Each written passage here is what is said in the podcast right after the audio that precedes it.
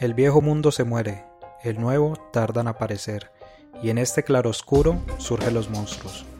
Esto escribió el viejo Sardo cuando en Europa se alzaban las fuerzas oscuras que pondrían en riesgo al mundo en los años 30 del siglo pasado. Hoy nos encontramos en la misma situación. Peligros y esperanzas se juntan para hacer del futuro algo incierto. Acompáñenos en este viaje para comprender en qué punto de la historia nos encontramos y avisorar un nuevo horizonte que deje atrás los peligros de nuestra época. Esto es El Mundo en Claroscuro.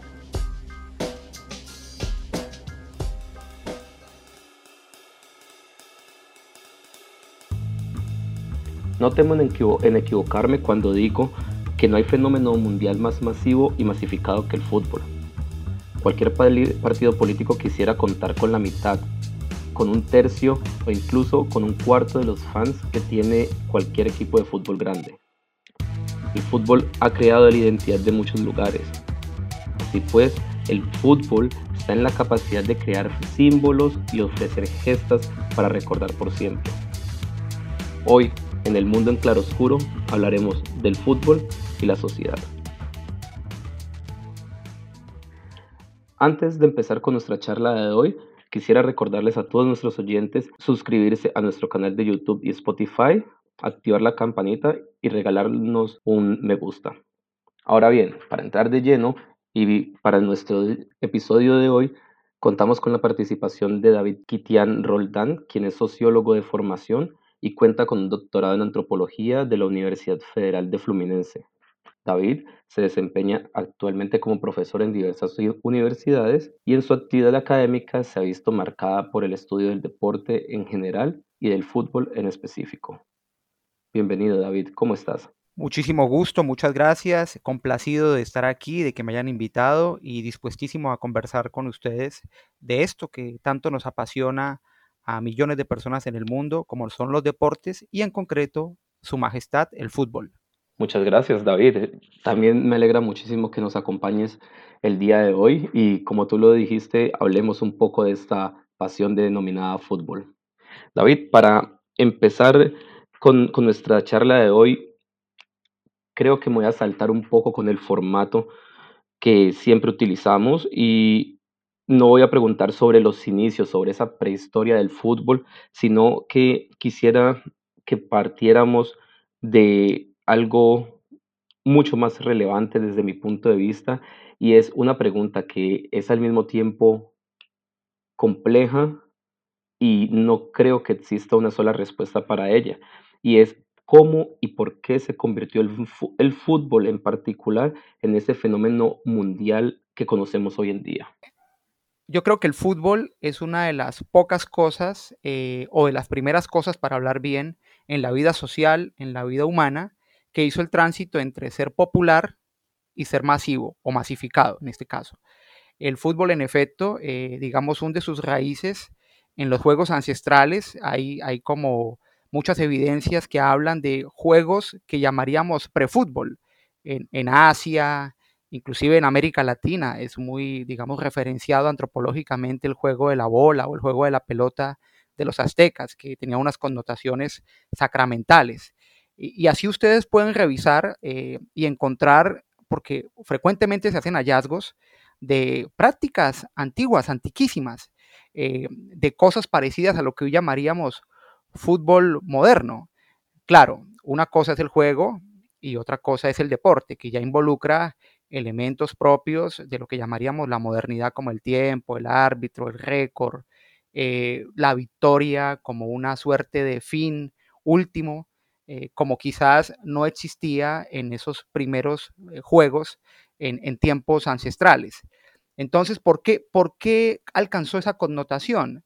Yo creo que eh, había ya un, gusto desde cuando nace, es decir, después de que se firma esa, esa acta de inicio en, en Londres, en esa taberna de masones en el año 63 del siglo XIX, en 1863 concretamente, y cuando hay como esa dicotomía, porque antes se jugaba de cualquier manera, es decir, el juego tiene esa posibilidad de que se varíen las normas, ¿no? De que se concerten entre los partícipes y el juego es como autónomo en el sentido de que se pueden fijar pautas, pero ya con esa reunión iniciática eh, fundacional en Londres, donde se separa del rugby, el, fútbol que llamaríamos soccer, bueno, que llaman en el mundo anglosajón del soccer, eh, en algunas sociedades como la norteamericana.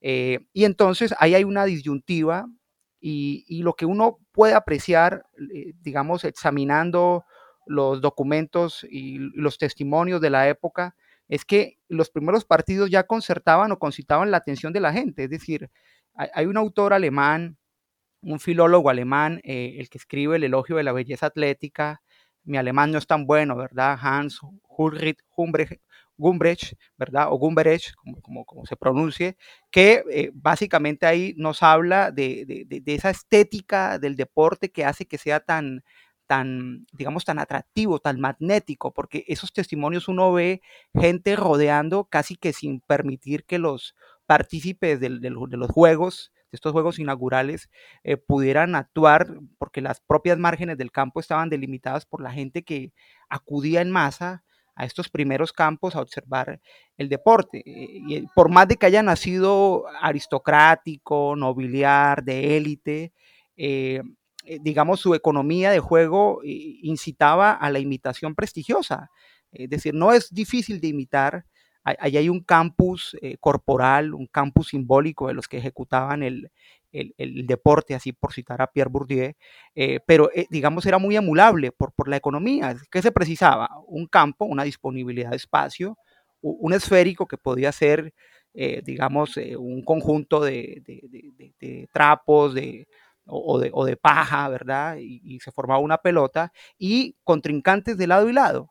¿Verdad? Eh, eh, o sea, el fútbol quizás es el más económico en, su, en, sus elementos y en su performance, en, la puesta en, escena, así tenga connotaciones como profundas, ¿no? No estamos diciendo pues que sea también un juego básico en sus significados, porque todo lo contrario, eh, cada vez más posee unos, unas posibilidades de fabricar o de propiciar dimensiones que, que, que, apelan al alma, que apelan a la existencia humana, eh, al espíritu de cuerpo, a, inclusive al éxito individual en algunos casos. Bueno, ahí hay muchas, eh, digamos, dimensiones que se activan en el fútbol. Enrique enganche, le va a tocar para Diego. Ahí la tiene Maradona, lo marcan dos, pisa la pelota Maradona. Arranca por la derecha el genio del fútbol mundial. Y deja el donde va a tocar para Borruchaga siempre Maradona. Genio, genio, genio, ta, ta, ta, ta, ta, ta, ta. Entonces, ese tránsito, esa, esa popularización progresiva, por, por, por estética en, su juego, por facilidad en su imitación.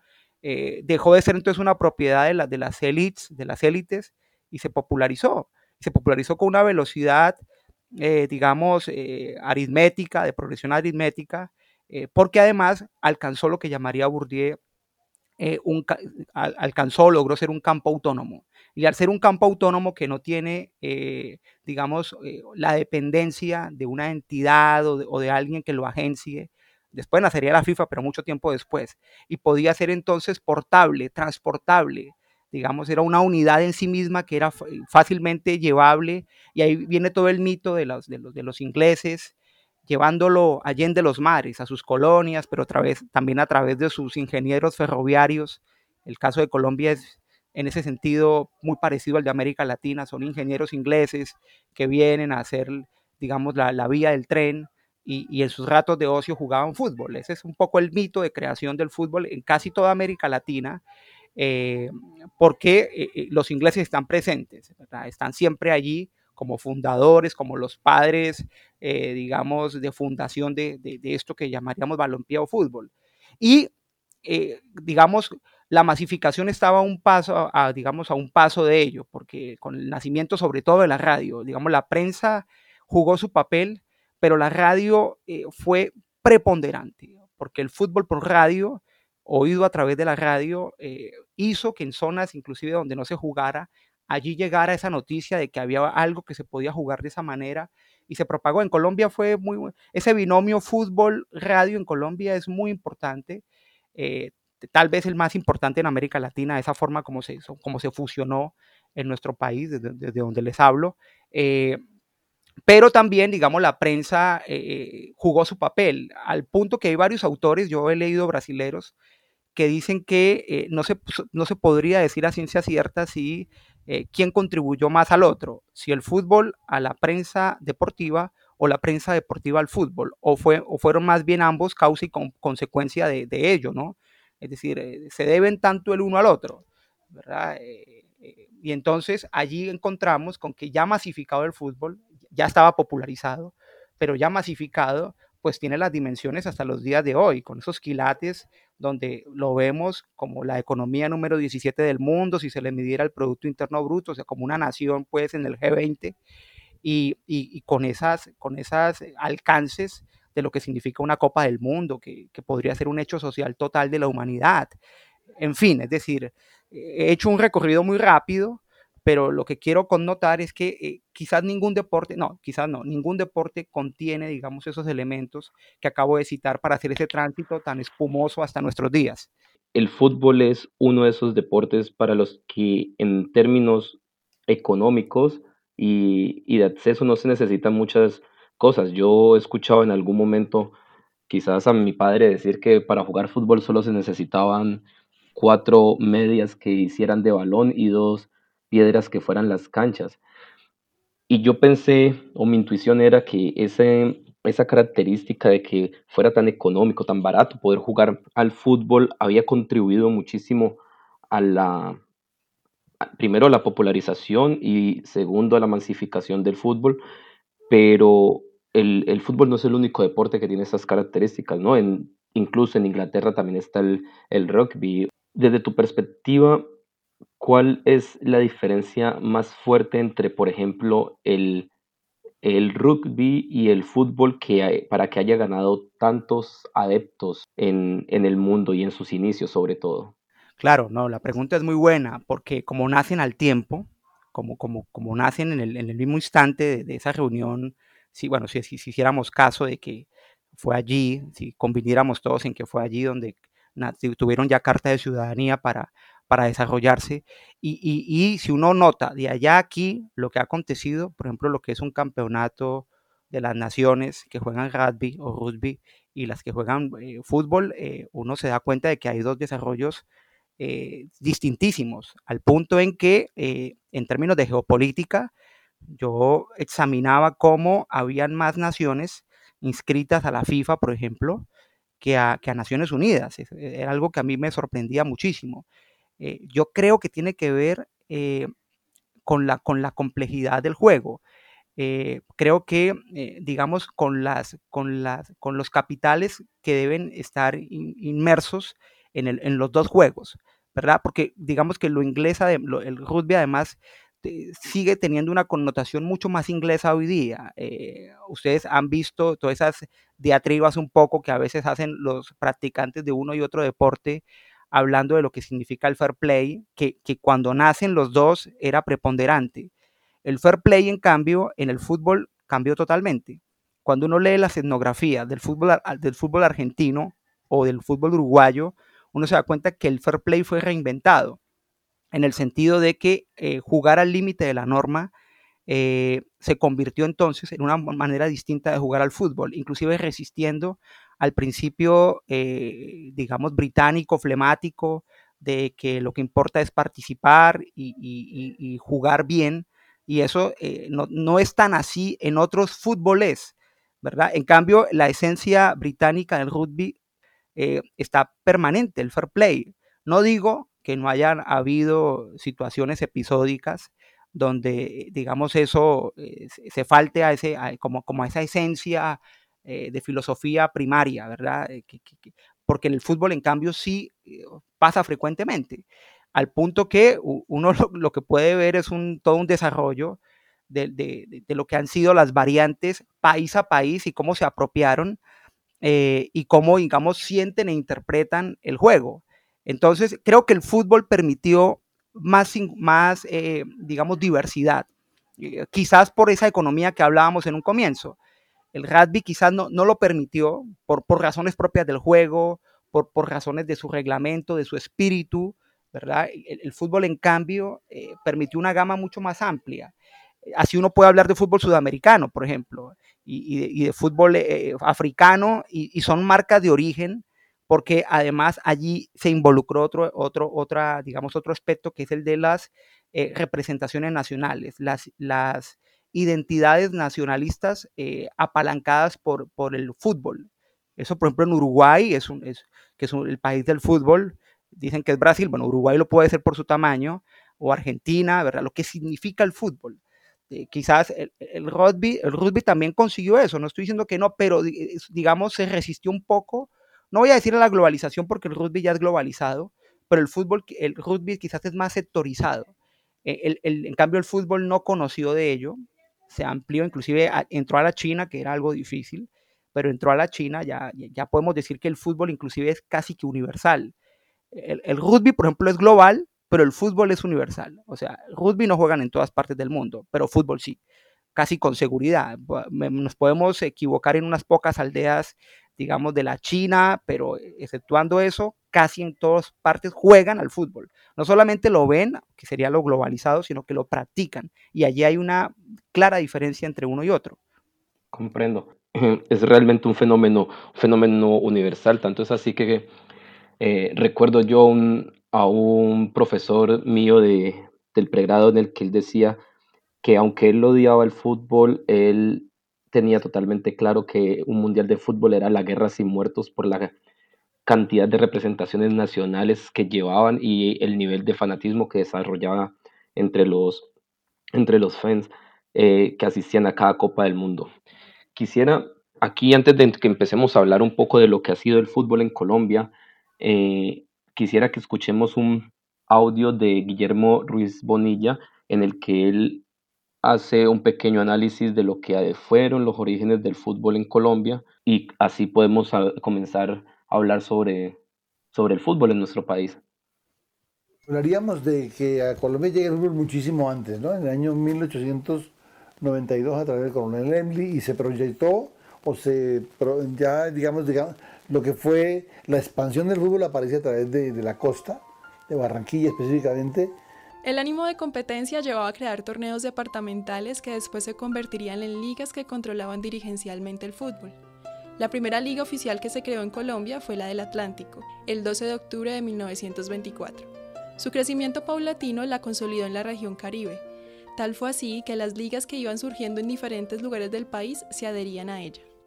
Su gestión fue tan efectiva que para 1936 fue aceptada como miembro de la FIFA en representación del país. El fútbol sí ayudó y eso pues está, eso está pues escrito en editoriales de los periódicos, en, en discursos de los presidentes y de los, de, la, de las, de los dirigentes pues políticos de, de, esos años, ¿cierto? Y a eso habría que sumarle que tres años después también arranca la, la Vuelta a Colombia en 1951, que también lo que busca es precisamente unir al país que está muy dividido eh, regional y políticamente. Ok, con estas reflexiones que escuchamos de fondo, quisiera preguntar eh, dos cosas principalmente. La primera es cómo evalúas tú o cómo analizas tú el desarrollo del fútbol en Colombia eh, desde sus orígenes. Y, y la segunda, sobre la que después podemos volver nuevamente es por qué si en Colombia el fútbol no ha sido tan exitoso como, digamos, en Argentina, en Uruguay o en Brasil, se ha arraigado tanto a la cultura popular y al pueblo colombiano, tanto así que yo recuerdo en el Mundial del 2014, por ejemplo, se daban las tardes libres para que las personas pudieran ver los partidos de fútbol eh, con total tranquilidad y pudieran eh, consumir cerveza, por ejemplo, mientras veían un partido de fútbol. ¿Qué lleva que el fútbol, aunque no sea tan exitoso como pueden haber sido otros deportes como el patinaje o como el ciclismo, tenga ese nivel de fanatismo y ese nivel de convocatoria tan fuerte en la sociedad colombiana? No, la pregunta es muy buena, la pregunta es muy buena porque eh, pregunta cómo un deporte eh, relativamente perdedor y, que se me tome bien esto que estoy diciendo, pues adquiere tanto arraigo popular. Yo, cuando yo inicié mi trabajo eh, de tesis doctoral, yo examiné los cruces que había entre fútbol, eh, radio y nación. Y lo que yo pude observar allí es que en el, desarrollo, en el desempeño de la selección Colombia y de los clubes colombianos en sus inicios era tan desastroso que no se podía construir un discurso de nación a partir del fútbol, porque el fútbol, eh, digamos, eh, no, prodigaba victorias y la derrota no construye nación. Todos sabemos que es de las victorias que se, que se digamos, que se erige eso que llamamos, pues, la categoría de nación, ¿no? Eh, y, el, y, es muy particular el, el, origen del fútbol en Colombia porque es más tardío que en el resto de Sudamérica. puede ser que haya llegado al mismo tiempo, pero digamos, su profesionalización se dio de forma más tardía. Y aquí coincide además con, un momento de efervescencia política que fue la muerte de Gaitán. Siempre los que examinamos esto nos preguntamos cómo es posible que en el momento de mayor, digamos, tensión política, eh, que fue el, el, magnicidio de Gaitán, imagínense, ese líder político, lo que significó para nuestro país a mediados del siglo pasado, cuando lo asesinan en Bogotá, y cuatro meses después se inaugure la primera edición de fútbol de la Liga Colombiana eh, en nuestro país. Eh, o sea, la teoría nos decía, muy al contrario, de que el deporte, esa es la teoría de Norbert Elias y esto de que el deporte germinaba, era cuando se, firmaba la, tregua entre los contendientes. O sea, un poco el deporte era como el triunfo de la, de la paz sobre la guerra y era como prodigarle a los guerreros eh, una sensación parecida a la guerra, pero en este caso simulada, en este caso civilizada como lo era el deporte. O sea, el deporte era como un sucedáneo de la guerra, pero en Colombia eso no, acontecía. En Colombia em, emergía el fútbol después de apenas enseguida de, que, muere Gaitán. Y dos años después, la vuelta a Colombia. Ahora en los audios escuchábamos, porque en Colombia es imposible pensar el fútbol sin el ciclismo. Eh, y nacen al mismo tiempo, eh, prácticamente con una diferencia de dos años una vuelta a Colombia sin carreteras además. Yo creo que es el único, único país del mundo donde se inventaron una vuelta nacional sin, sin vías, sin vías. Eh, o sea que la vuelta a Colombia un poco construyó en la cabeza de la gente la geografía, la topografía, eh, porque eran caminos veredales, de herradura, las fotografías que hay es atravesando quebradas con la cicla al hombro. Pero las vueltas a Colombia, las etapas de la vuelta a Colombia unían las ciudades del fútbol. Uno puede hacer un mapa el mapa del primer torneo de, fútbol en Colombia y sus primeras ediciones, sus primeras 10 ediciones, los, primeros 10 años, y lo que uno se da cuenta es que el fútbol en Colombia es andino. Andino, porque ahí está Cali, pero Cali está a mil, a mil metros sobre el nivel del mar en la carrera occidental. Medellín en la central, Bogotá en la oriental, y, estaba el eje cafetero, Pereira, Armenia, después Ibagué, y sí, Barranquilla, pero Barranquilla siempre fue el contacto de, los Andes con, con, Europa a través del río Magdalena y entonces pues e, era como el, y Barranquilla además siempre se construyó por oposición al centro y, por supuesto que Barranquilla ha sido muy orgullosa eh, porque, porque digamos eh, tiene como esa ventaja de ser la líder de la costa y, además nos, nos, propuso el béisbol porque es una ciudad beisbolera, pero también futbolística. Y entonces e, esos primeros años del fútbol en, en Colombia lo que nos permiten ver es que es un fenómeno andino que se extendió al resto del país por la radio. Es decir, por la radio nos enteramos que existía fútbol y los primeros, a partir de la segunda liga, además sucede una cosa que no sucedería en el mundo, por lo menos en América Latina, y es que los primeros jugadores que, que, militaron en nuestros equipos en Colombia eran extranjeros. Es decir, como nunca, ninguna liga de Sudamérica y de América Latina tenía a 11 extranjeros y ningún nacional jugando en el campo de juego, ¿verdad? Y los colombianos eran reserva, eran banca. ¿Y, por, qué se, por, qué, por qué sucedió eso? Eso se le llamó el dorado, el dorado del fútbol en Colombia, que fue entre el 49 y el 54. La razón que yo encontré es simbólica antropológica y era que los partidos políticos en contienda no podían permitirse que ni siquiera simbólicamente un, un enemigo político eh, ganara ni siquiera un partido de fútbol. Es decir, la neutralidad política de los extranjeros fue lo que, eh, digamos, hizo posible ese fenómeno del dorado. Eh, de esa playa de, porque aquí vinieron húngaros, italianos, ingleses, españoles, rumanos, yugoslavos, ya no existe Yugoslavia, pero yugoslavio, yugoslavos, además de toda una suerte de argentinos, brasileros, costarricenses, paraguayos, uruguayos, y se creó una cosa que, yo no he encontrado, y es que en cada ciudad se, instalaban por nacionalidades. Por ejemplo, en Pereira llegaban los paraguayos, el Deportivo Pereira jugaban solamente paraguayos. En el Cúcuta Deportivo, en la frontera con Venezuela, solo jugaban uruguayos. De hecho, jugaron los campeones del 50, los que derrotaron a Brasil, Chuber, o sea, Gambetta, estos jugaron en, en el Cúcuta Deportivo. ¿Verdad? En la Universidad Nacional, porque la Nacional, la Universidad de Bogotá, tenía un equipo, eran costarricenses, jugaban en Pereira, porque no se permitía sino dos equipos por ciudad, y en Bogotá ya estaban Millonarios y Santa Fe. Eh, digamos, los peruanos solamente iban al Deportivo Cali y al Independiente Medellín, le llamaban la, la danza del sol. Y una cosa, Colombia no participaba en Copa América, pero tenía una Copa América interna, porque inclusive los equipos estaban conformados por integrantes de estas nacionalidades.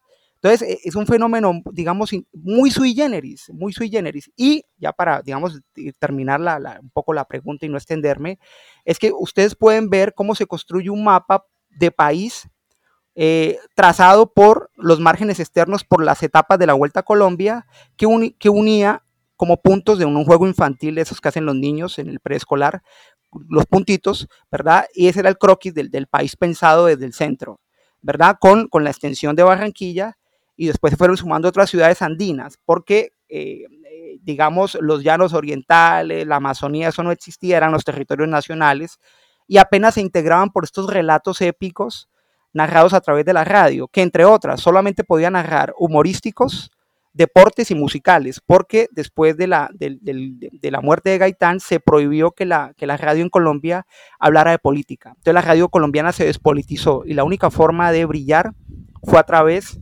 de, los deportes, de los deportes. Y Colombia tenía, después de Rusia, la mayor cantidad de repetidoras, porque teníamos magníficas montañas para hacer radio, por, por donde viajaban mensajes melodramáticos y deportivos.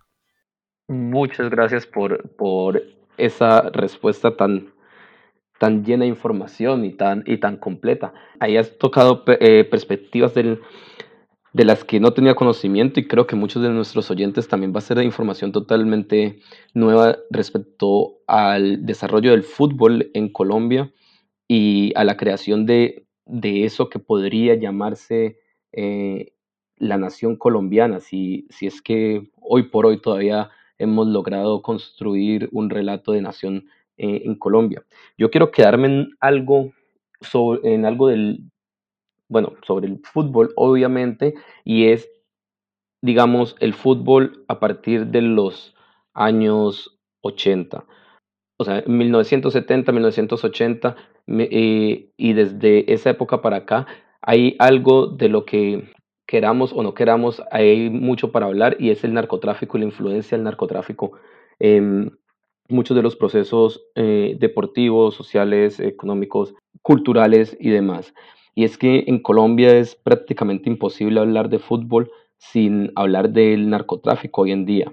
Para todos es sabido que los hermanos Rodríguez Orejuela fueron el alma económica del América de Cali, por ejemplo. De hecho, el América después entra en la famosa lista Clinton debido a esta, esta influencia del cartel de Cali en, el, en el club de fútbol. Pero Pablo Escobar también tenía influencia en el, en el Nacional y alias el mexicano, Gonzalo Rodríguez Cacha, en Millonarios. Y esos son, digamos, los hitos que se conocen, pero es más que seguro que en muchos o quizás en todos los equipos del fútbol profesional colombiano han habido dinero del narcotráfico fluyendo y, y nutriendo sus arcas en momentos de, de crisis económica, sobre todo. ¿A qué se debe la predilección de los grandes narcos del fútbol, de, los grandes narcotraficantes por equipos del fútbol? Y esto lo pego con otra intuición que dejo aquí sobre la mesa y es que si esa predilección se debe al arraigo popular que tenía esta generación de, de narcotraficantes de los 60, 70 y 80 o a qué se debe desde tu punto de vista. Yo diría eh, contundentemente que sí, es decir, hay una, vinculación entre ese arraigo popular y los capos de la droga, de estos carteles iniciales que son inclusive legendarios en la cultura popular, en la cultura masiva, cartel de Medellín, cartel de Cali principalmente, eh, porque eh, cuando uno examina los testimonios y lo que fue esa, digamos, e-, esa vinculación en, en los 80 fue fortísima al punto eh, de que eso encumbró a los equipos colombianos a, competencias como la Copa Libertadores. eh, donde si bien uno tendría que decir que, que básicamente el apoyo era que tenían unas nóminas eh, muy fortalecidas, es decir, la América de Cali tenía prácticamente, digamos, una selección Sudamérica.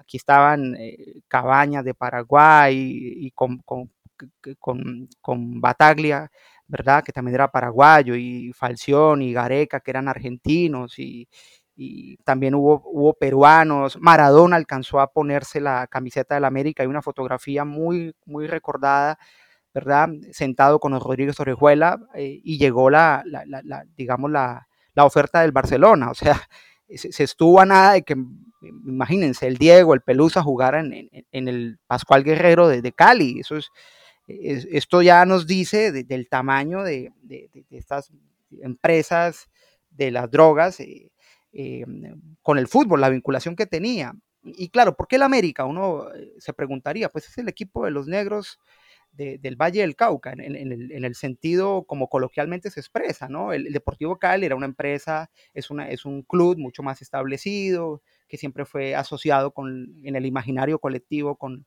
con la dirigencia de la ciudad, es realmente un club, funciona como un club, es lo más parecido a un club que hay en Colombia.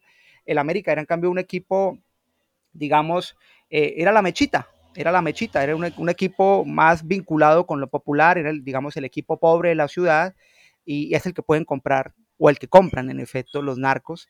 Y por supuesto que ahí también hay una doble función, ¿no? Eh, no podemos decir que ahí también se pudo lavar dinero, se hizo seguramente, es decir, porque son el fútbol tenía una economía muy informal. Sí, hasta hace muy poco tiempo, todavía hoy día, el fútbol en Colombia es muy informal noten las cifras de las super sociedades y cuando hablan de los clubes siempre son un desastre económico. Eh, tienen una pésima administración con, con contadas excepciones. Los, los, clubes en Colombia, ese es el común denominador, que tienen pésimas administraciones.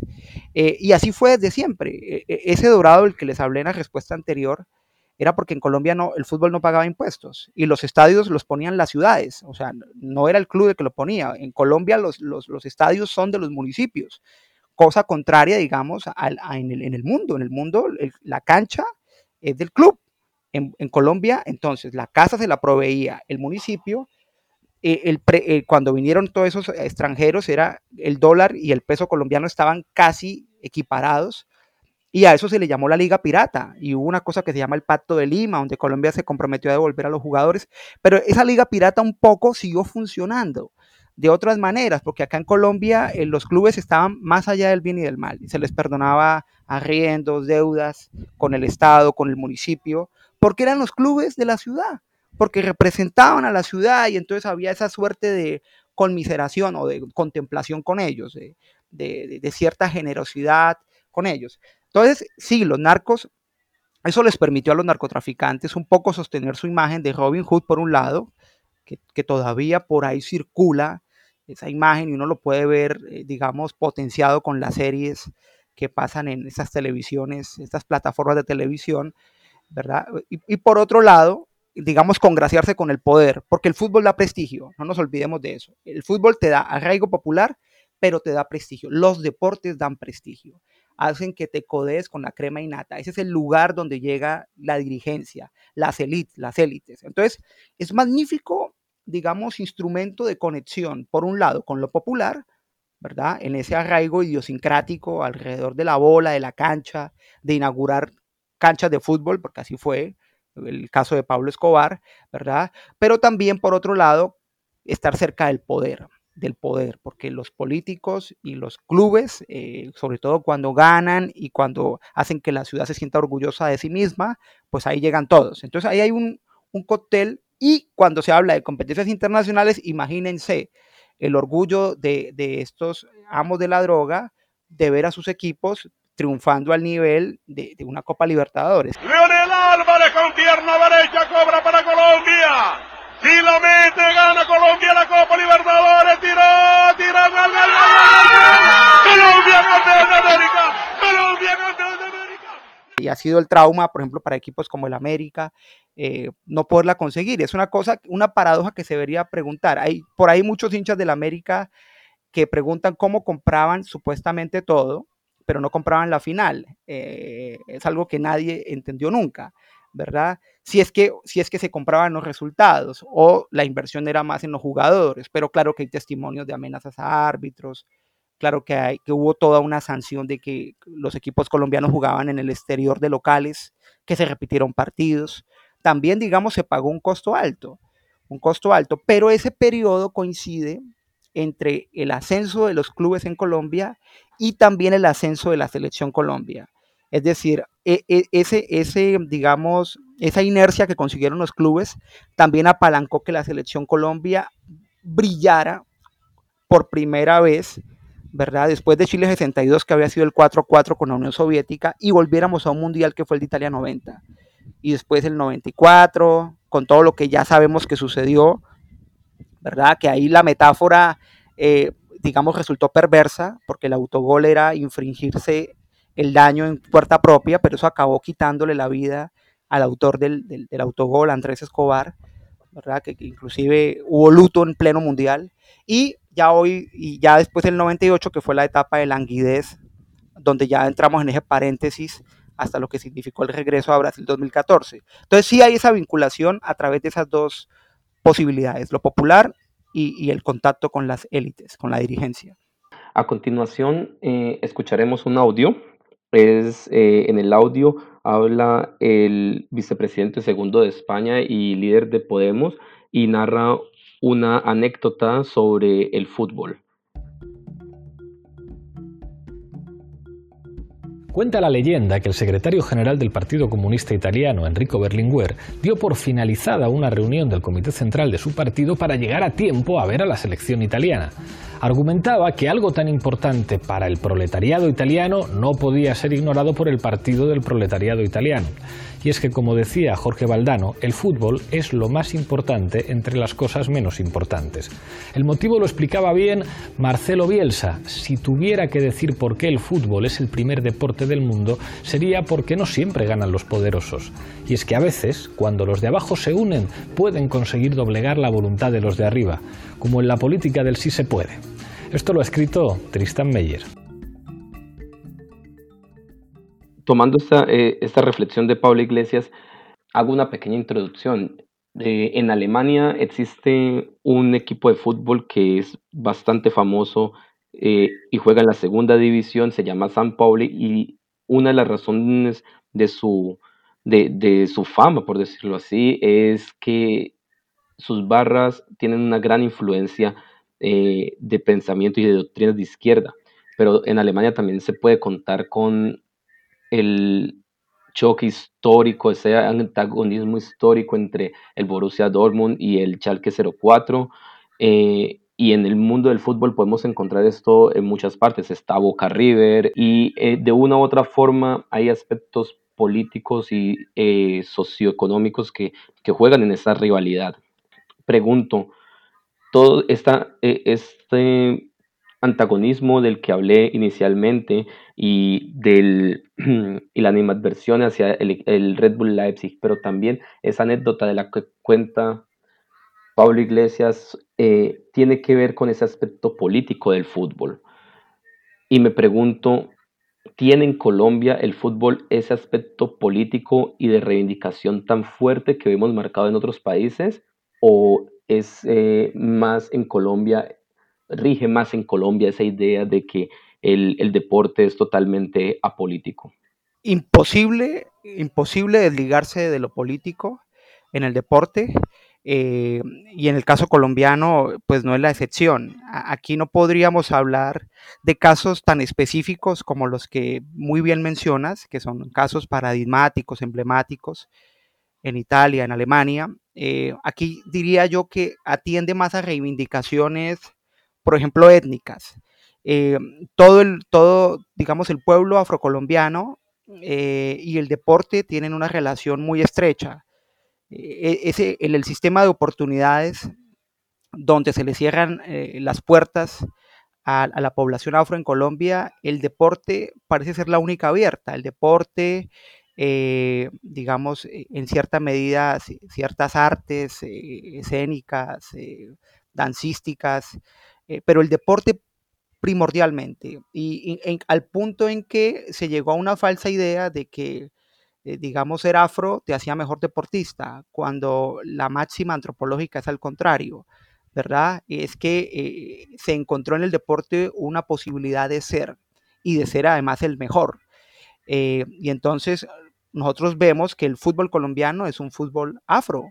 Claro, que últimamente se ha clase medizado, cuando uno ve, por ejemplo, a Falcao o a James o a Ospina, pero eh, de todas formas hay una base afro eh, en el fútbol, tanto de selección, por mencionar qué es lo que más vemos nosotros, como en los clubes, ¿verdad? O díganme si no, eh, en ese partido emblemático ante Argentina del 5 a 0, no brillaron acaso tres morochos, como le decimos en Colombia, Freddy Rincón, Faustino Asprilla, ¿verdad? Adolfo el Tren Valencia. Jugando rápidamente Caro Valderrama, entregando para que la busque Aprilla. Aprilla con el balón, arranca con la pelota. Aprilla jugando, tocando la pelota para que la busque el tren. ¡Aquí está el otro! ¡El quinto! ¡El quinto! ¡El quinto! ¡El quinto! ¡El quinto! ¡El quinto! ¡El quinto! ¡El quinto! El pibe tiene una melena afro, que se la pinta de mono es otra cosa, ¿verdad? Que es un jugador emblemático. Willington Ortiz, y ustedes pueden así hacer un inventario de lo que es el fútbol en Colombia y la población afro encontró en el fútbol un escenario para ser visible, para ser, para interpelar políticamente a través del cuerpo, a través de la performance, de la ejecutoria atlética, estética, épica y deportiva, ¿verdad? Y convertirse en lo que Faustino Asprilla llegó a ser, ¿verdad? Un, un crack de nivel mundial, global, ¿verdad? Considerado uno de los mejores delanteros del mundo, y, ¿sí? O, eh, la marca Carlos Valderrama, lo que significó al punto que se lo llevaron para Europa, que no haya triunfado como quisimos todos, teniendo el potencial porque no era el momento seguramente, pero fue por supuesto uno de los pioneros que abrió la senda para que estos otros que ya están allí descollen y brillen y usted pueden hacer el inventario y ahí está marcadamente más, más, allá de la representatividad estadística, eh, pues la población afro y las mujeres. En el último tiempo yo quiero resaltar eso. El fútbol femenino en Colombia es un movimiento imparable, que, que, no es por concesión del patriarcado o de la dominación masculina, no, no, es una lucha. Y, y aquí quienes ah, visitamos los barrios y vemos los torneos, las canchas sintéticas, esa efervescencia que hay, ¿verdad? Cómo congregan público porque es mucho más vistoso, más atractivo, más aguerrido, el fútbol femenino un poco inclusive más leal, podrían decir algunos, en esas construcciones que se hacen de lo femenino y lo masculino.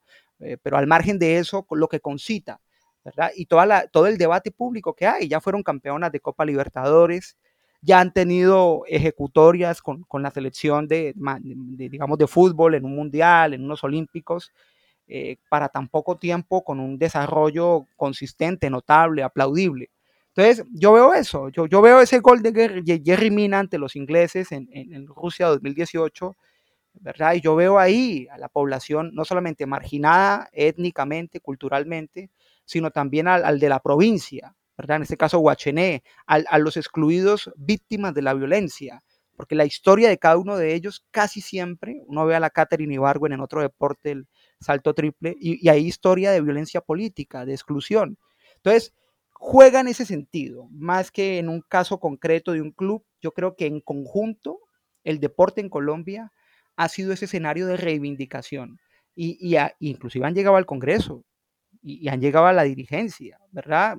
al Congreso, estoy visita, recordando cuando Willington Ortiz llegó, después Silvio Marino Salazar, otro atleta.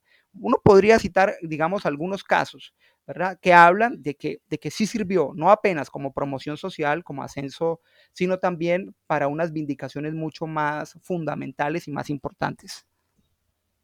Muchas, muchas gracias. Ahora pasamos a nuestro último segmento y es que en este podcast siempre terminamos con algo que denominamos la reflexión final. A partir de ahora cuentas con exactamente un minuto para dejar un último mensaje. Muchas gracias. El fútbol eh, es un evento que es, es, un deporte que dejó de ser lo que trascendió sus limitantes de lo que se, circunscribe como deporte y hoy día es un fenómeno global que en cada país tiene, digamos, una recreación distinta. Y para el caso colombiano, contribuyó a la idea de nación que tenemos en la contemporaneidad en conjunto con el ciclismo. Adicionalmente a eso, eh, digamos, ha, ha formado una idea de nación más fresca, más de los territorios y en el último tiempo ha servido como escenario de vindicación social del pueblo afro y de las mujeres, de tal suerte que es un lugar privilegiado de la cultura, de la política y por supuesto de lo que significamos como sociedad. Muchas gracias por esta respuesta, por tu reflexión final y por acompañarnos el día de hoy. Una vez más, no olviden suscribirse a nuestro canal de YouTube y Spotify y por supuesto compartirnos en sus redes. Les habló Juan Camilo Castillo. Esto es El Mundo en Claroscuro y los esperamos el próximo viernes con un nuevo episodio. Y recuerden, el fútbol también es un campo de batalla por la dignidad.